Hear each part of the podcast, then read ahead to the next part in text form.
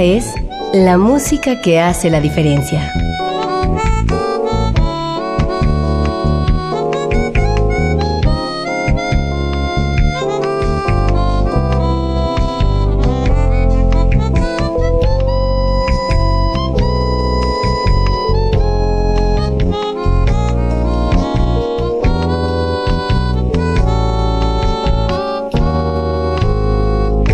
Las estrellas del pop y de la música brasileña.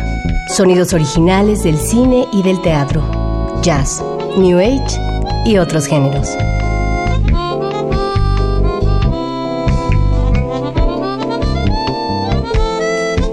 Una emisión de Radio UNAM con los comentarios de Germán Palomares Oviedo.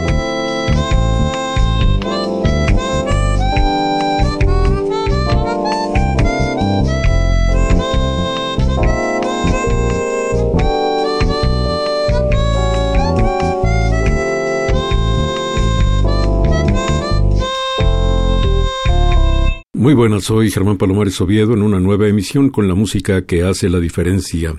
Y hoy la diferencia la hace la música incluida en el New CD Project con el cuarteto de un guitarrista llamado Marcos Toledo, de quien conocemos poco, como poco también conocemos de sus acompañantes, Alex Tremblay, Fima Chupakim, y José Triay, que también está hoy en esta emisión. Te doy la bienvenida, Marcos, ¿cómo te va? Hola, muy bien Germán, muchas gracias por el espacio. Cuéntame de dónde eres, dónde naciste, cómo empezó tu inquietud musical. Yo soy de Guadalajara, nací hace muchos años y estudié con el maestro eh, Alfredo Vázquez a la edad de siete años, originalmente en piano clásico. Eh, Alfredo Vázquez fue el último alumno de Manuel M. Ponce y fue un gran maestro. Tuve la suerte de habérmelo topado él habiendo tantos maestros en Guadalajara. Comencé a tocar piano y a la edad de los 13 años decidí cambiarme la guitarra porque llegó la adolescencia y se me antojó tocar rock. Y con el tiempo, después de estar tocando rock muchos años, a los 16 quería todavía más y descubrí sobre el jazz. Al principio me metí nomás a clases de armonía que se me hizo un poco aburrido hasta que vi una vez un video de Pat Metheny y eso ya me inspiró muchísimo y me puse a practicar eh, muchísimas horas al día. Tomé la decisión de mudarme a la Ciudad de México, donde estudié en la Escuela Superior de Música con el maestro Eduardo Piastro y fuera de la Escuela Superior de Música con Alberto Medina. Eh, aquí en la Ciudad de México estuve por tres años y un día fui de vacaciones a Nueva York. Tomé una clase con un guitarrista llamado Lagelund y me pasó lo mismo que cuando escuché a Pat Metheny, ¿no? Me empecé a volver loco y ya decidí, la, decidí irme a Nueva York, eh, donde ya he estado aproximadamente yendo y viniendo tres años, aprendiendo los jam sessions, estudiando con Lagerlund, eh, pero principalmente con Michael Carvin, un baterista legendario, y Peter Bernstein, otro gran guitarrista. Y bueno, este proyecto lo formamos allá en Nueva York como te comenté, fuimos a los jam sessions. Ahí fue donde conocí a José. De hecho, la primera noche que fui a un jam session en el Smalls, estaba José. Nos conocimos. Y José en ese entonces rentaba un estudio en el Lower East Side. Y nos empezamos a juntar a tocar. E invitamos a más músicos que conocíamos en los jam sessions. Y eran músicos diferentes cada sesión, hasta que a los que más nos sentimos compatibles musicalmente, eh, fueron con los que más empezamos a tocar y grabamos este disco que contiene algunos estándares y tres temas originales. Insisto que este José al que se refiere Marcos Toledo es José Triay, que está hoy también en el programa. Bueno, ya me dijiste que cambiaste el piano clásico por la guitarra porque mm, quisiste tocar rock. Pero, ¿qué encontraste en el jazz que te hizo cambiar el rock por nuestra música? Principalmente la improvisación y la libertad y el sonido. Y sí, principalmente fue eso, aparte de que a veces era muy frustrante tocar en algunos shows de rock y yo nunca entendí como el sonido en vivo, el rock que es muy fuerte y casi nunca ecualizan bien. Digo, ahorita ya es diferente, pero fue de las cosas que al principio me llamó la atención y las posibilidades armónicas de no quedarse en una escala por media hora, ¿no? En el jazz, pues puedes moverte a donde sea. La composición también, pues uno tiene más libertad armónicamente hablando. Y si has tenido la oportunidad de vivir el ambiente musical de Nueva York, si has tomado clases allá, si has podido empezar a actuar, ¿qué estás haciendo aquí?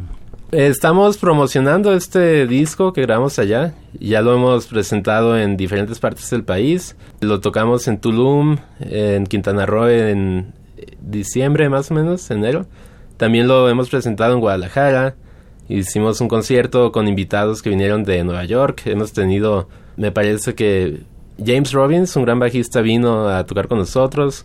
Tuvimos invitado a Diego Franco, un gran saxofonista de aquí de México. También vino Fima Chupakin, el pianista que grabó el disco. Aidan O'Connell, un gran bajista de Boston. Y también invitamos a Ron Warburg, un gran trompetista de Israel. Y sí, hemos tenido invitados especiales, lo hemos estado promocionando. Estuvimos en el Festival de Jalisco también, ahora en abril. Y contentos de estar en el país después de tanto tiempo.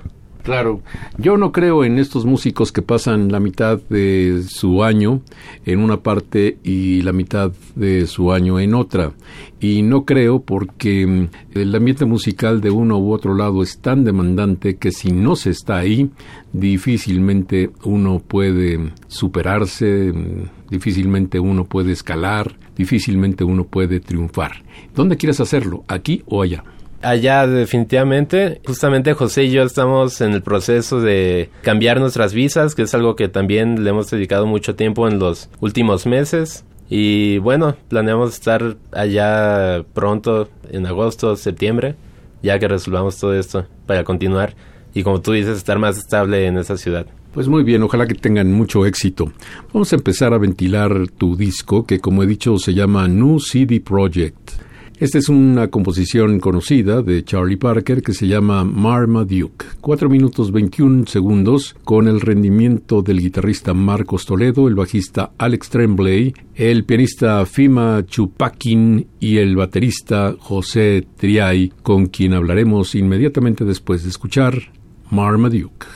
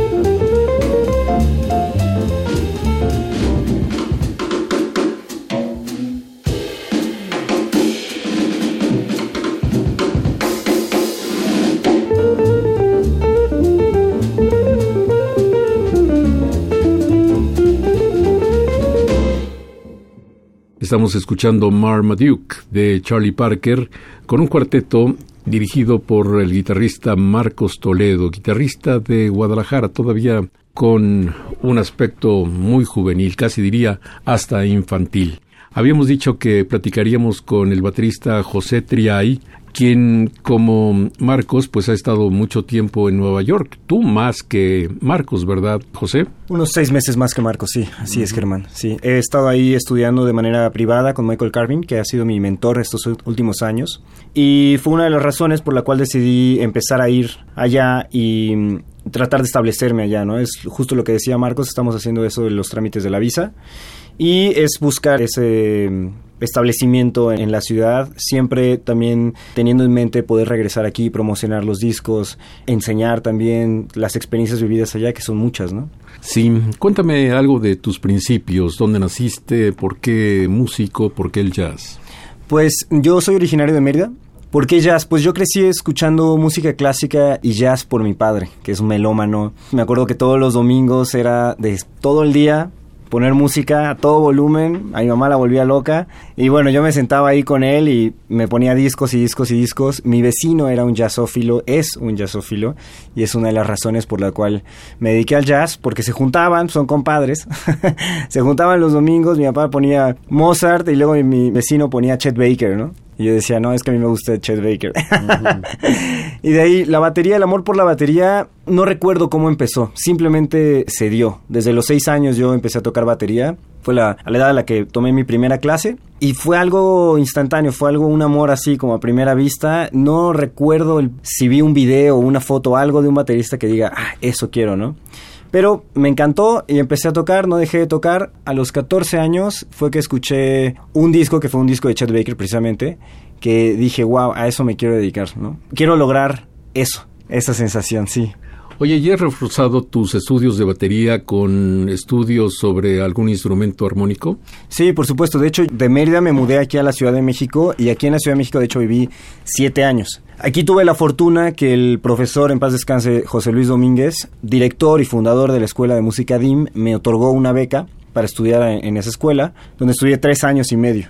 Y ahí tuve la oportunidad de estudiar con gente muy, muy renombrada aquí en México, como también en paz descanse el gran maestro Enrique Neri, gran amigo tuyo, y Iraida Noriega, Aaron Cruz. En ese entonces había una planta de maestros espectacular y tuve la fortuna de estudiar ahí. Ahí llevé piano, llevé todas las clases de armonía, aquí empecé a tocar, tuve la fortuna también de tocar con gente como Francisco Lero de la Rea y Cristian Mendoza, grandes amigos aquí en México, muy, músicos muy activos aquí en el DF. Y después, pues siempre mi meta fue irme a Estados Unidos. Traté de entrar a una escuela, recibí una beca por la New School en la ciudad de Nueva York. Sin embargo, por cuestiones económicas no pude asistir. Fui a Nueva York me encantó la ciudad y dije, bueno, mi maestro me aceptó, Michael Carvin me aceptó como alumno y fue cuando dije, bueno, entonces tal vez no puedo ir a la escuela, pero voy a vivir la ciudad, ¿no? Y la escuela pues fue la calle. Oye, en Nueva York está la mayor competencia entre músicos. En México puede haber 10 guitarristas, allá hay 10 mil. En México puede haber 100 eh, bateristas, allá hay 100 mil. Creo que mm, la competencia más difícil entre los músicos, entre los ejecutantes, se halla precisamente en el rubro de los bateristas. Además, bateristas que mm, tienen un gran conocimiento de la música en general y que ya no se conforman con ser los aporreadores del instrumento, sino ahora tienen un concepto musical, tienen eh, innovaciones, tienen de creatividad, en fin, están haciendo de la batería algo muy diferente de lo que hemos conocido hasta este momento. Tienes un reto más que difícil.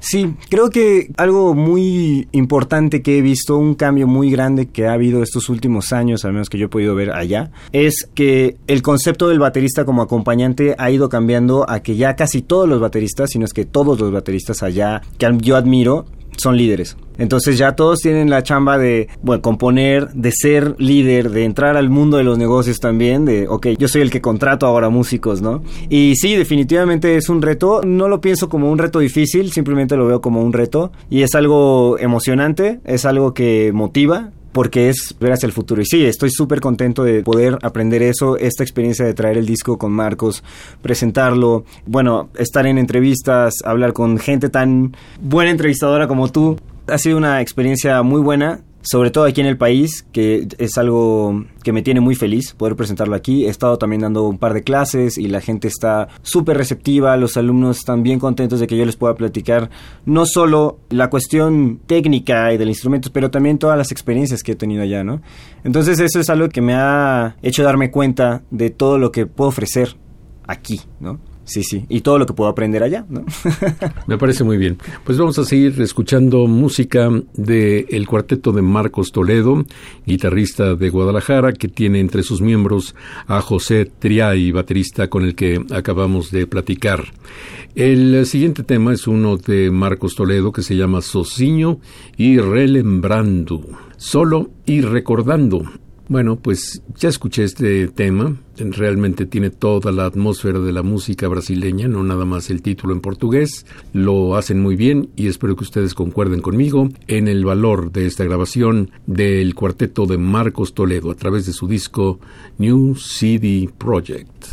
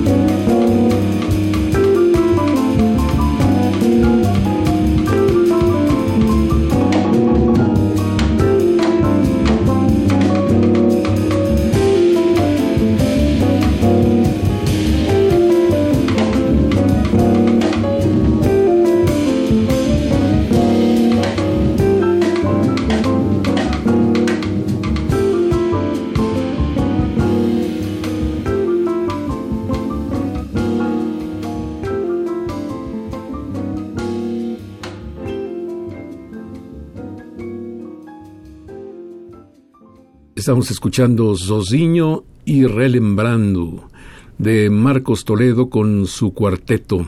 A propósito, Marcos, he mencionado ya varias veces el nombre de Alex Tremblay, bajista. ¿De dónde es Alex? ¿Qué me dices de él? Alex es americano, me parece que nació en Rhode Island, pero actualmente vive en Nueva York, es un gran bajista y toca en muchísimos proyectos. Yo lo conocí en un jam session que se llama Ruby, fui a tocar y tocamos a trío y inmediatamente sentimos una gran conexión, ¿no? Y acabando fue de, no, pásame tu teléfono, hay que ponernos en contactos, hay que tocar. Y así fue, a la siguiente semana nos pusimos a tocar y primero era nomás guitarra y bajo. Luego empezamos a tocar con José y luego llamamos a Fima Chupakin, el pianista, y así fue como se unió a la banda. Y pues es un bajista bastante activo. Hace poco estuvo en Colombia, se echó un tour como de una semana. Luego se fue a Florida y ahí en Estados Unidos está dando vueltas por todo el país. Y esperamos traerlo pronto a México. Es el único miembro del disco que todavía no hemos tenido el gusto de coincidir aquí en México. Es obvio que lo único que importa de los músicos es su rendimiento. Pero mm, ¿no has tenido mm, alguna limitación, alguna barrera por la manera como luces?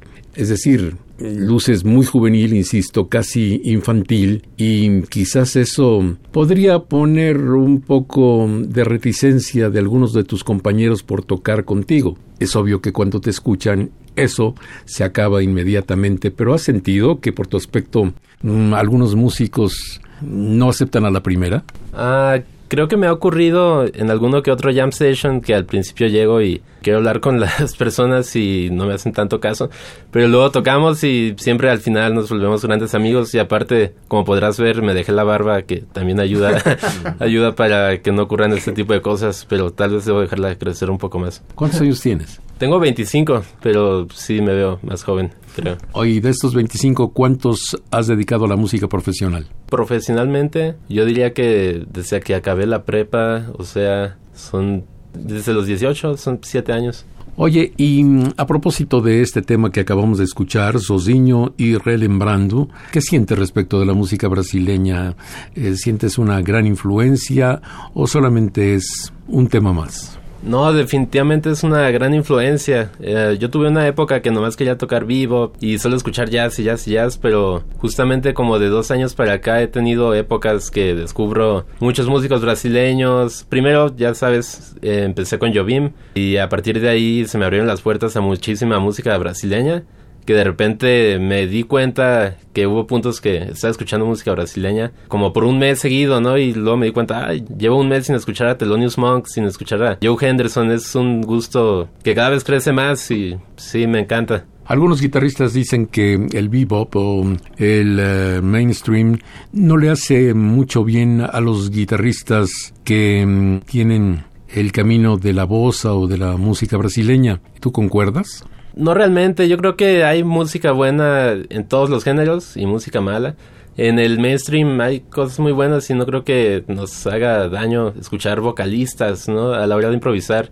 Por ejemplo, a mí escuchar música a lo mejor muy pop, escuchar cantantes me ha ayudado a la hora de mis solos, contenerme más y no tirar tantas líneas, pensar en melodías y melodías y melodías. Y justo eso que te digo de de repente no escuchar yaceros, improvisaciones, como por un mes te ayuda como a reorganizar las ideas y lo que descubrí es que volviendo a esa vez que dejé de escuchar a Thelonious Monk por un mes volviendo descubrí muchísimas cosas que a lo mejor no había escuchado, no había puesto tanta atención a Monk porque lo estuve escuchando por tres años seguidos y se volvió tan natural que esos detalles habían pasado desapercibidos hasta que tomé ese pequeño descanso y volví. Lo que seguramente mi amigo quiso decir es que para el mainstream, para el jazz, el bebop, pues se necesita mucha técnica, mucha habilidad, mucha pasión, mucha fuerza, mientras que para mm, la música brasileña en general se requiere todo lo contrario. Quizás sí, mucha técnica, porque pues, es obvio que la música tiene que estar bien hecha, pero más allá de eso, no se necesita fuerza, se necesita una pasión contenida, se necesita amor, se necesita un poco ese balanzo que se traduce como arrullar a un niño son actitudes frente a la música radicalmente diferentes. Bueno, pero hablando de música del mainstream, y eso quiere decir la corriente principal del jazz, vamos a escuchar un tema que mm, no siento del jazz, es del gran cancionero americano, pero que se convirtió en un verdadero estándar de jazz. Se llama Darn That Dream de Jimmy Van Heusen. Repito, nuestros invitados de hoy son el guitarrista Marcos Toledo, el bajista José Treay y el resto de la agrupación son el bajista Alex Tremblay y Fima Chupakin como pianista.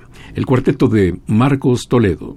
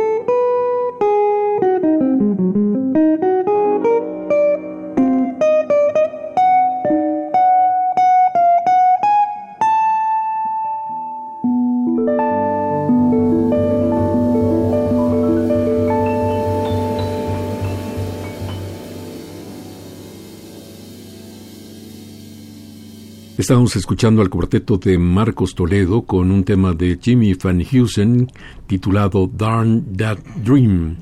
Bueno, pues ya si te metes al estudio es lo mismo hacer cinco temas que ocho o que doce. ¿Por qué les resultó este disco tan corto? Apenas un poquito menos de media hora, José Triay. Pues creo que estábamos contentos con esos temas que estábamos tocando desde hace tiempo con la agrupación. No quisimos tratar de abarcar todo, sino que fuera poco pero conciso, concreto. que la música estuviera ahí. Sentimos que hubo magia cuando grabamos esos temas. De hecho, cuando terminamos la sesión, ya estábamos bastante cansados, ya estábamos listos para decir, bueno, llamamos el día y vámonos a comer. Creo que si hubiéramos hecho más, no nos hubiéramos sentido tal vez tan contentos como lo estamos con lo que grabamos. Esto es pequeño pero conciso.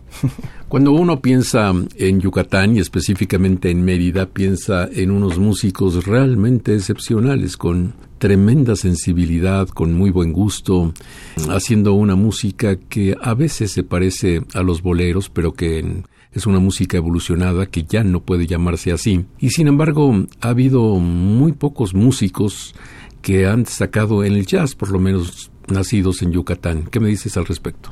Pues mira, yo creo que lo que tiene Yucatán, y es algo que a mí me gusta mucho que pasa en Mérida, es que tenemos las tradiciones y nuestras raíces muy fuertes, ¿no? Hay mucho folclore y los músicos yucatecos, al menos los que yo conozco y admiro, deciden quedarse ahí deciden hacer crecer la escena yucateca, ¿no? Y ahora ha habido un movimiento muy grande de hacer música en maya, por ejemplo, con la lengua maya. Hay unos raperos que ahorita están haciendo cosas bien interesantes. Entonces la gente, siento que allá en Mérida valora mucho lo que pasa en Yucatán. Y creo que muchos músicos deciden no irse porque se sienten valorados allá. Eh, la cultura es muy fuerte en Yucatán y ahora estuve allá, de hecho, de visita, visitando a mi familia y ha crecido muchísimo la ciudad, ha crecido muchísimo, muchísimo los, los eventos culturales, cada vez hay más conciertos gratuitos, eh, conciertos de jazz, tal vez no como anunciados como festivales de jazz, pero muchos festivales de cultura donde ves jazz, ves folclore, ves todo tipo de música. Yo incluso en mi familia tengo muchos tíos, y eso que cantan trova o siempre en la reunión familiar alguien saca una guitarra y escuchas trova y alguien compone canciones y siempre hay eso. En Mérida hay mucho de esa cultura y creo que es un lugar privilegiado en cuanto a liricistas. Sí, sí, total. O sea, Guti Cárdenas, Esquivel. O sea, es algo que escuchas la música por todos lados en Mérida, creo. Creo que sí tienes razón. Los letristas yucatecos son francamente muy buenos y Sergio Esquivel, vaya que lo es. Guti Cárdenas, por supuesto, pero el movimiento de jazz no es tan claro todavía en ese estado de la República. Y yo me encuentro a muchos amigos yucatecos frecuentemente en los festivales de Cancún, en el de Playa del Carmen y en el de Campeche. Están ahí ávidos de escuchar buen jazz y ojalá pronto tengan un festival de jazz a la altura de esa ciudad, a la altura de la tremenda sensibilidad de la gente nacida en Yucatán. Vamos a escuchar un tema de Marcos Toledo que se llama Stert. ¿Eso qué quiere decir, Marcos? En realidad es una palabra en alemán. Me parece que significa disturbios. Pero la realidad sobre el porqué del título de este tema es que cuando la compuse es difícil encontrar nombres para los temas instrumentales. Entonces me puse a pensar qué estaba haciendo el día que la compuse porque llevaba como dos meses que no encontraba un título. Me acordé que ese día había una tormenta, que se dice storm en inglés y la otra cosa que hice es que fui a la tienda por una torta y entonces combiné esas dos palabras, stort. Y dije, a lo mejor significa algo en otro idioma, lo puse en Google y significa algo en alemán. Y bueno, de ahí surge el título de esta pieza. Bueno, qué bueno que no hiciste un disturbio en ese día. Ok, aquí está Sturt, eh, composición de Marcos Toledo con su cuarteto.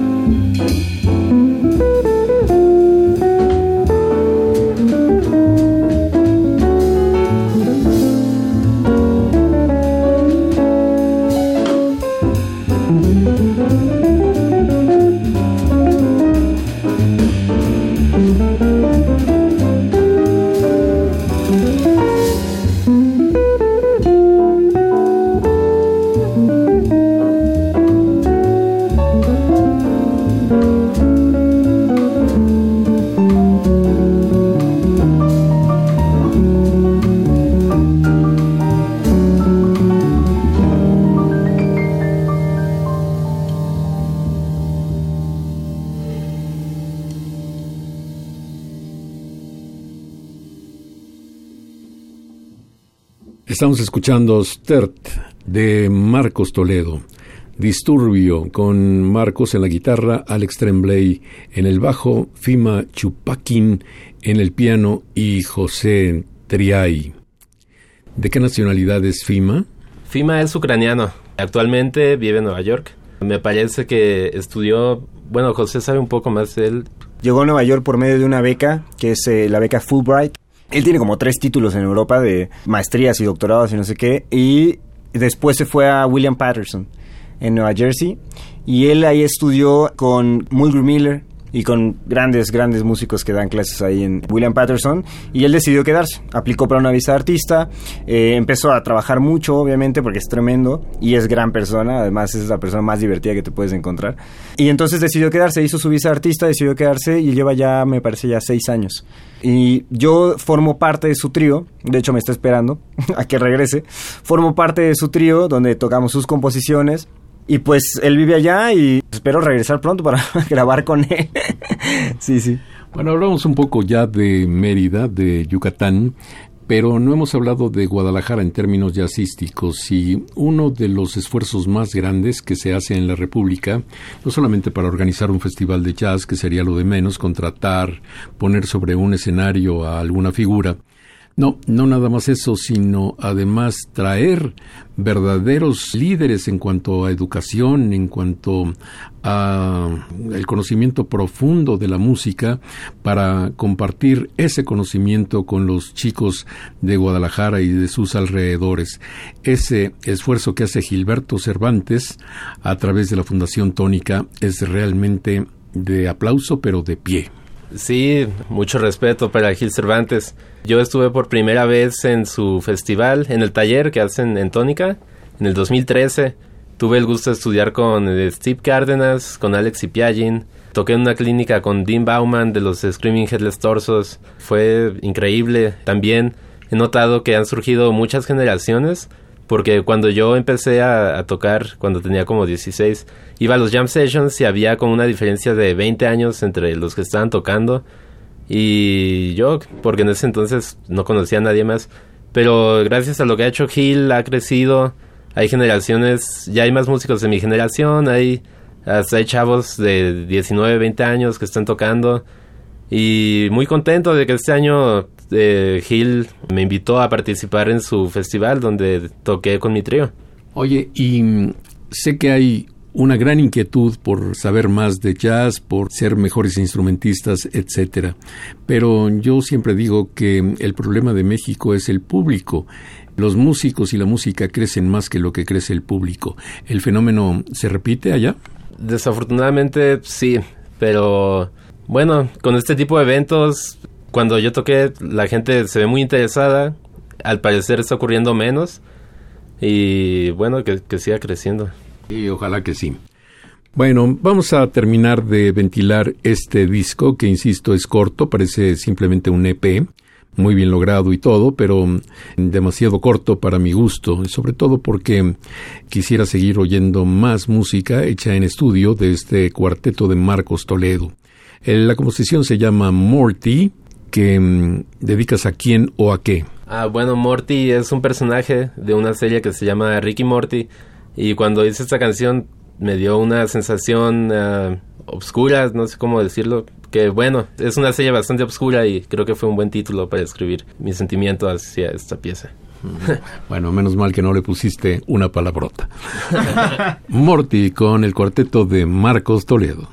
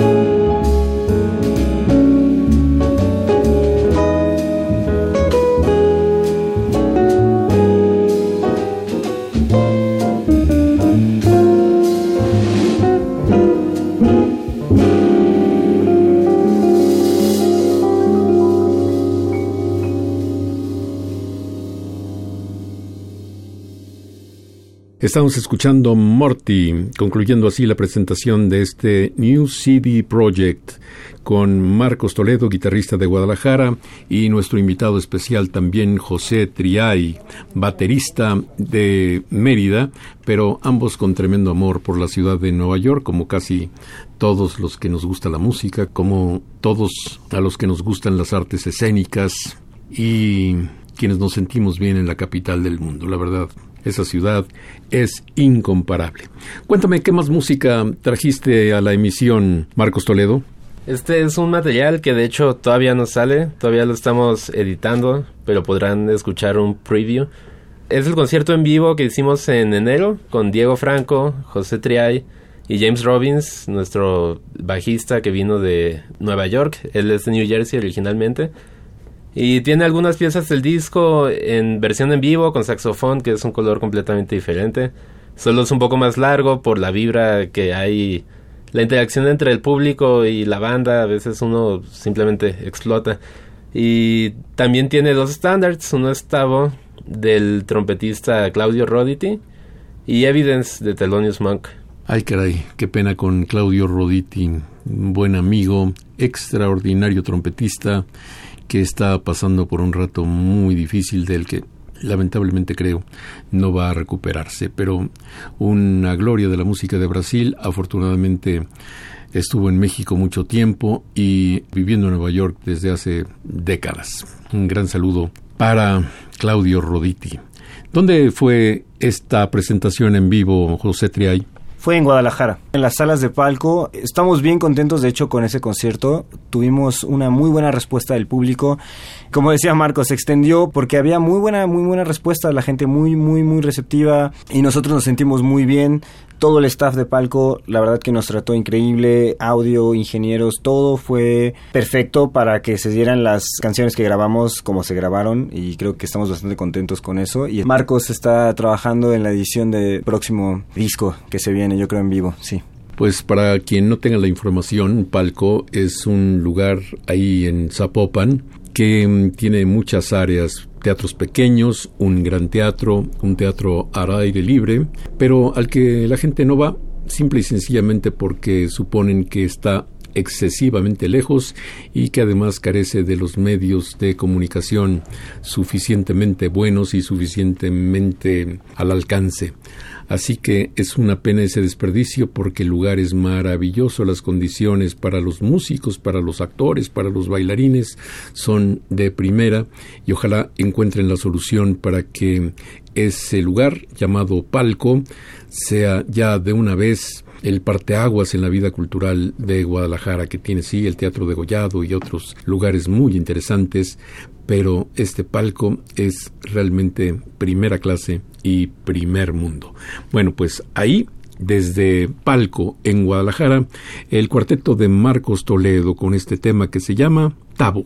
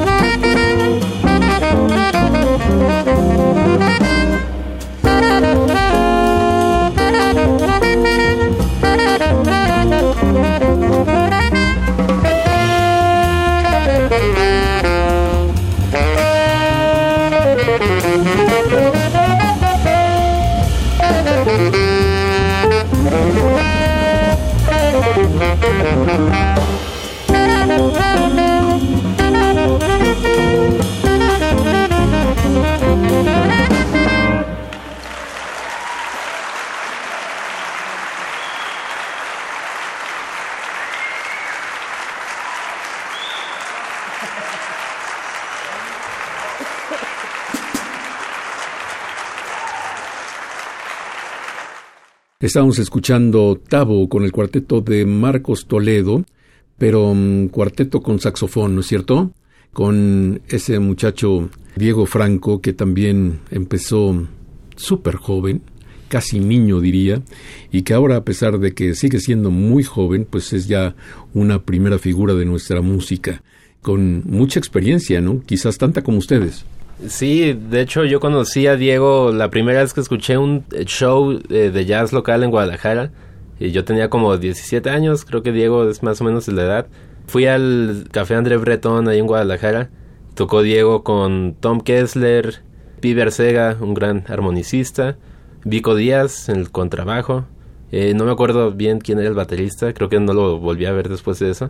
Pero sí, Diego, desde que yo tengo memoria, desde que empecé, él ya estaba tocando jazz en Guadalajara y a los 18 años, 19 se vino al DF y bueno, ha estado tocando los proyectos de todos. Qué bueno que mencionas a Pibe Arcega porque en él yo creo que hay un músico extraordinario. Ahora necesita alguien que le maneje un poco su carrera y que lo oriente sobre todo a la hora de seleccionar su repertorio, pero en él hay un súper músico, un armoniquista realmente muy bueno. Vamos a um, terminar musicalmente este programa escuchando Evidence, el último de los cortes que has traído hasta la emisión, Marcos, para completar este programa. ¿Qué me dices de Evidence, José Triay? Pues Evidence es un tema que tanto a Marcos como a mí nos encanta. Es un tema rítmicamente muy interesante, como todos los temas de Monk, también armónicamente. Y es algo que creo que lo escogimos para este concierto. Los cuatro conocemos muy bien el tema, nos sentíamos muy bien tocando y siempre nos gusta incluir en los conciertos varios estándares, uno que otro, a veces dos, tres, depende, porque pues es como el piso en común de todos, ¿no? Y nos sentimos muy cómodos tocando estándares, también los originales, pero los estándares tienen algo ahí que ya todos los músicos han estudiado tanto que hay mucho espacio para explorar, ¿no? Entonces, por eso escogimos Evidence, sí, sí. Sí, Thelonious Monk, qué clase de personaje, qué clase de recuerdo y qué clase de legado. Realmente el creador del jazz moderno, a no dudarlo, pese a que otros se llevan el crédito por ello. Aquí está Evidence con la agrupación del guitarrista de Guadalajara, Marcos Toledo.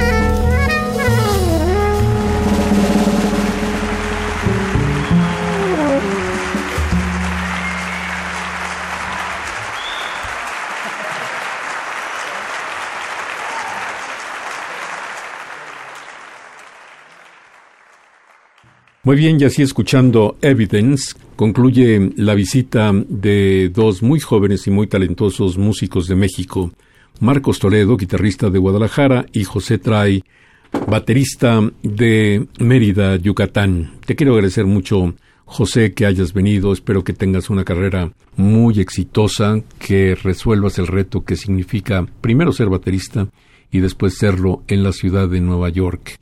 Espero que las cosas se te faciliten al punto de que te quedes a vivir y que seas un nuevo motivo de orgullo para la música del país. No, pues muchísimas gracias Germán, gracias eh, por tenernos aquí, por tenerme a mí especialmente, darme este espacio, eh, a todos por escucharnos y te agradezco mucho, gracias por el buen augurio que me estás dando. ya con eso me voy, con eso en la cabeza, ¿no? Ojalá que se cumpla el buen augurio. Gracias también, Marcos Toledo, por haber venido a este programa. Hemos disfrutado mucho con este espíritu juvenil tuyo y ojalá que no pare tu creatividad, que hagas muchos más discos, muchos más temas y que también puedas ir a otras partes del mundo y no te quedes a competir aquí, donde hay muy buenos músicos, donde el mundo musical realmente es muy rico y muy variado, pero al final de cuentas limitado. Hay que encontrar una plataforma sin límites para los jóvenes músicos de México. Muchas gracias Germán, así es, hay grandes músicos aquí, pero bueno, la tirada es estar allá y es un gran honor estar en tu programa. Muchas gracias por darnos el espacio y a todos por escucharnos. Con mucho gusto. Hasta la próxima, José. Hasta la próxima, Marcos Toledo.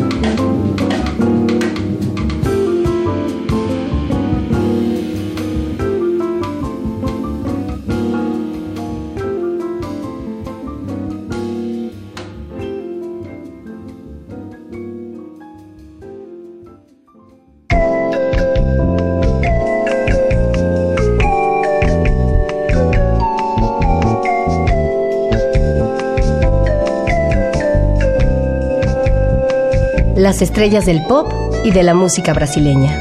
Sonidos originales del cine y del teatro.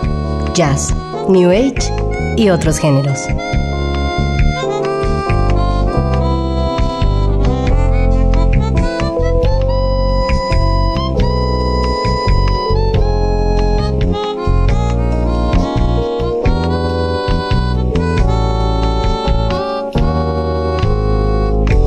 La música que hace la diferencia.